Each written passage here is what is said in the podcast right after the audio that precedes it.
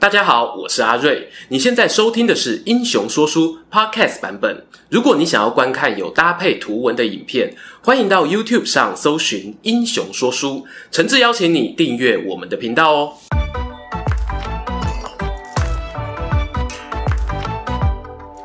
Hello，英雄说书的观众朋友，你们好，我是说书人阿瑞，替大家带来精彩的英雄故事。不知道观众朋友有没有发现哦？东方文化呢，其实很喜欢一种团体战队的概念。譬如啊，西汉呢有麒麟阁十一功臣，东汉呢有云台二十八将，唐代呢又有凌烟阁二十四功臣，鬼五十五惨呢手下还有十二鬼月。哎哎，错棚了，大概啦是因为人多好办事，树大就是美。很多王朝呢都有上面这些类似英雄榜的名单。当然，我们大东吴邦也不例外。今天呢、就来跟大家聊聊《三国志》里面东吴最有名的战队组合——江表十二虎臣当中最可爱的那条虎尾巴小将丁奉的故事。话说啊，我们之前呢也讲过像是甘宁、凌统、周泰、黄盖等人的故事，但一直没有好好我跟大家解释什么是江表十二虎臣。这个典故呢，可以追溯到《三国志》的作者陈寿，他把陈、黄、韩、蒋、周、陈、董、甘、林、徐、潘、丁等十二位将领呢，并列在吴书第十卷当中，还在结尾的地方提到我，凡此诸将皆江表之虎臣，孙氏之所后代也。江表呢，指的就是长江以外的地方，因为两汉时期的政权啊，大部分都在长江以北。从中原视角看出去呢，江南那些地区哦，就是江表啦。而今天呢，要跟大家聊的主角丁奉，他在十二名将领中呢，排行最末。有些人说是因为年纪最小的关系，这点呢，倒未必啦。因为有时候陈寿呢，他是会基于心中哦，对于战功贡献的认定，而偷偷调动这个顺序。不过有趣的是呢，翻开丁奉的列传，你会发现他很有可能哦，会是三国时期最年轻跑去当兵的人呢。我们来看看列传的第一段哦，基本上呢就把丁奉的军旅生涯前半部交代完了。丁奉字承渊，庐江安丰人，少以骁勇为小将。哎，血气方刚、逞凶斗狠的年轻人看过没有啊？就是我们庐江小丁丁啦。三国说书做到今天哦，一百多集，大家印象里呢，其他三国名人年轻的时候啊，都在做些什么呢？家里有点背景的呢，大概啊就举孝廉啊，做郎官；再差一些的呢，就是当郡吏、州从事。有记载哦，少为小将的呢，还真的没有几个。前两集呢，刚讲完吕蒙啊，他十五六岁呢，就摸进姐夫军队里打山贼。再来的人选呢，可能就丁奉了。大家如果还有想到谁呢？欢迎在下面留言补充。史书里提到丁奉呢，追随过几位将军，分别是甘宁、陆逊以及潘璋。用甘宁加入东吴的时间点去推测的话，小丁丁呢，最早可能是在建安十三年（公元二零八年）江夏之战结束后从军，但以他庐江人的身份去猜想呢，公元二一四年的宛城之战哦，也蛮有可能的。这场战役呢，刚好也是他的第一任长官甘宁甘兴霸大显神威的时候。甘宁何许人也啊？之前影片呢，我们有大胆猜测，他可能是戏剧型人格外加人来疯哦。欢迎大家可以复习一下旧片。宛城之战里头呢，甘宁他被指定担任攻城冲锋队长，他直接命令属下：统统有注意啊，拔掉刹车线，待会战鼓一响，大家油门给我吹到底，抓最后那一个人记齐呀。丁奉啊，他出社会碰上的第一个主管呢，就是这款小小呀，或多或少对他幼小的心灵呢有一点影响。他看到甘宁啊，手持铁链，奋勇争先攀爬城墙，约莫会想，原原来这就是打仗，真的是太热血，太兴霸了。在这样的潜移默化下哦，丁奉呢，他秉持着老长官甘宁的作战风格，看到敌军大将现身啊，没再跟你偶戏杀啦，油门催泪哦，冲上去就是一个新霸流星斩。直接呢夺下对方大旗，身上呢被砍个几刀呢也是常有的事情。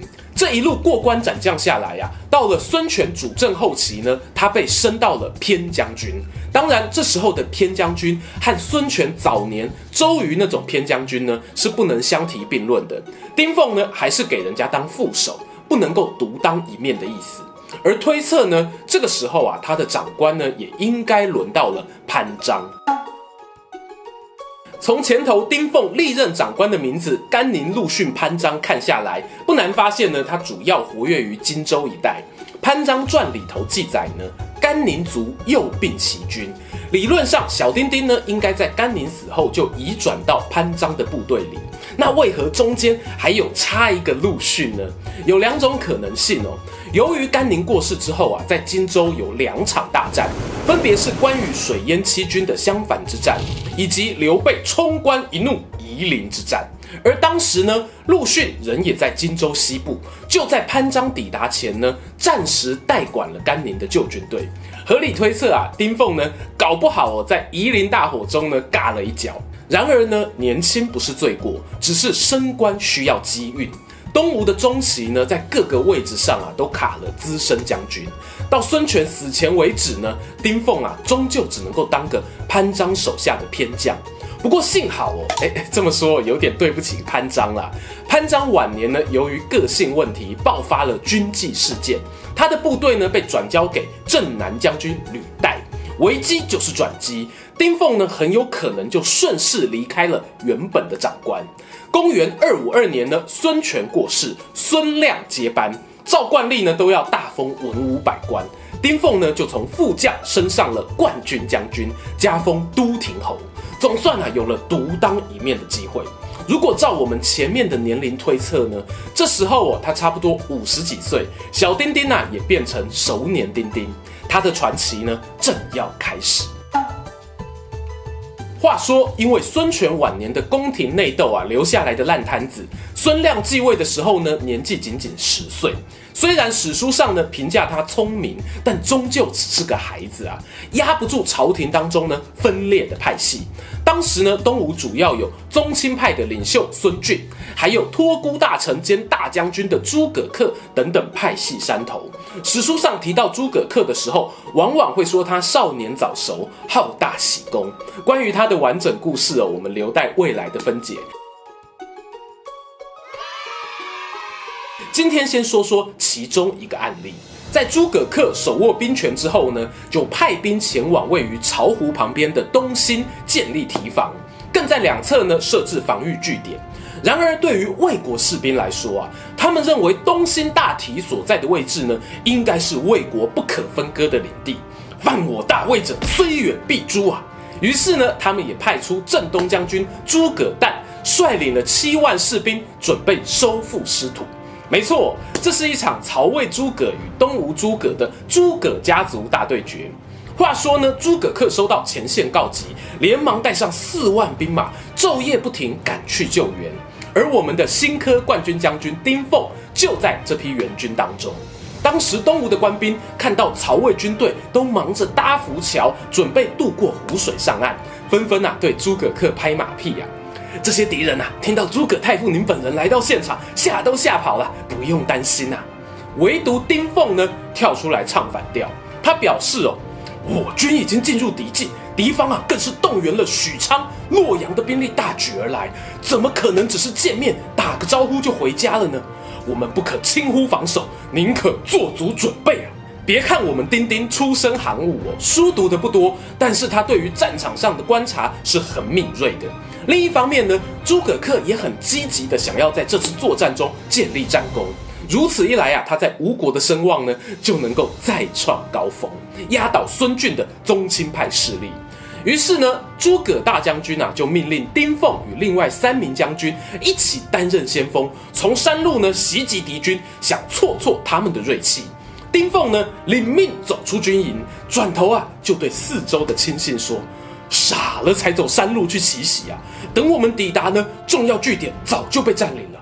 兄弟们，让丁哥教你们什么才是打仗。”于是呢，丁奉啊，率领手下三千名精锐，搭船改走水路，乘风扬起船帆，两天的时间呢，就到达了徐塘这个战略要地，准备突袭包围东兴的魏军。话说呢，当时时序入冬，天寒地冻。丁奉呢，派人侦察敌营啊，发现对方因为围城的关系，兵力十分分散，加上呢都在举行酒宴抗寒，疏于防备。他心念一动，就对部下说啊：“你各位啊，升官发财就在今天啊！把衣服脱了，跟着丁哥冲！”丁奉呢，他要求部下脱去妨碍行动的重型盔甲，半裸上身哦，手持短兵，在敌人军营旁边列阵。魏国的将领呢，看了这一幕啊，都忍不住嘴角失手，心里想：这批江东野人搞什么飞机啊？你这个 moment 这里洗干，丁奉大喝一声：“对我来呀！”三千名江东肌肉猛男勇往向前，往敌营直扑过去。由于魏国士兵呢，一开始就欠缺戒心，加上天气寒冷哦，迟钝了他们的感官。远距离的弓弩兵器都来不及架设，刹那间呐就被东吴的轻装特攻队杀得措手不及，整个军营呢哀鸿遍野。高龄五十几岁的冠军将军丁奉仍然是身先士卒，不落人后。在兵荒马乱当中呢，他仿佛又一次听见了铁链与铃铛的碰撞声，那是老长官甘宁的政治招牌。丁奉啊，满意的点点头，自言自语说：“行吧，大人啊。”这才是打仗啊！东兴之战旗开得胜，魏军的前锋营呢被丁奉一行人啊带队奇袭成功，纷纷退守浮桥。你争我抢之际呢，受伤落水而死的人数上万人。丁奉啊因此升官到灭寇将军，诸葛恪呢更加封为金阳州牧。不过呢，丁奉在诸葛恪眼中哦，大概就只是一个头脑简单、四肢发达的武将，没把他当自己人啊。也幸好如此。隔年呢，诸葛恪因为过度自信，在新城之战踢到铁板，遭到宗亲派系杀害的时候，丁奉非但没有受到惩罚，反而呢还被孙峻提拔为虎威将军。紧接着呢，就碰上我们前一支介绍文鸯影片中提到的冠秋俭与文钦叛乱事件。当时啊，文家班在乐嘉之战败给司马师，文钦逃啊逃，准备投降东吴。而孙俊呢，就派出丁奉前往寿春接应盟友。这时候我，距离他在东兴率领裸男军团冲锋，已经又老了四岁啊。不过老崩老狗也当搏头刀。《三国志》本文记载，丁奉呢在碰上魏国的追击部队时，他一把年纪了，还能够跨马持矛，带队突入敌阵，斩首数百人，成功完成任务。后来呢，在诸葛诞叛变时，丁奉又一次率队赶往寿春城，但很可惜啊，这次呢，魏国以大军包围城池，救援任务呢是以失败告终。战争过后啊，国家念在他力战有功，升上了左将军一职。不过，丁奉万万没有想到，他接下来活跃的舞台呢，即将从战场移动到宫廷斗争。话说，咱们老丁丁升官后啊，吴国的二代领导人孙亮却受到宗亲派的逼迫，黯然下台，改由第三代孙修上位。孙修呢是个有理想、想要重振雄风的皇帝，他不能够忍受哦大权旁落到宗室大臣手上。那个时候呢，最风光的人叫做孙琛，甚至啊掌握了宫中禁卫军在手，官位一度当到大将军与丞相。于是啊，孙修就和左右商量，是否有机会呢杀了这位宗亲权贵。大臣呢建议他，左将军可以担任杀手，他虽然书读得少，但是纪律过人，能够干大事。孙修听完呢，相当兴奋啊，立刻找来丁奉商量。我们老丁呢，果然是一辈子在战场上打滚的战士啊。尽管换了位置呢，但马上就能够转换思考，想出克敌制胜的必杀技。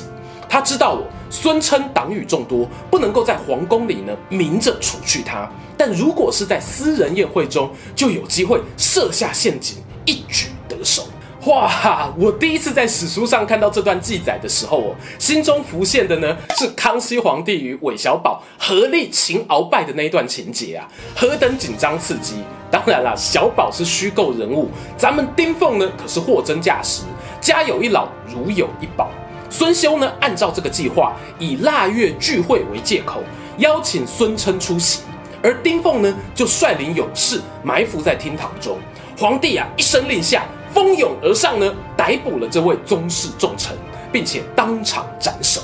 由于铲除孙琛立下功劳呢，丁奉升上了大将军一职。这大概是哦，他当年离开庐江从军，在宛城跟随甘宁冲锋陷阵时，想也没有想过的事。岁月不饶人啊，甘宁走了，潘璋不在了，陆逊的下场呢也不甚美好。丁奉接下来的日子同样让人唏嘘。他所效忠的孙修，仅仅做了六年皇帝就英年早逝，接班的呢就是大家熟悉的末代皇帝孙皓。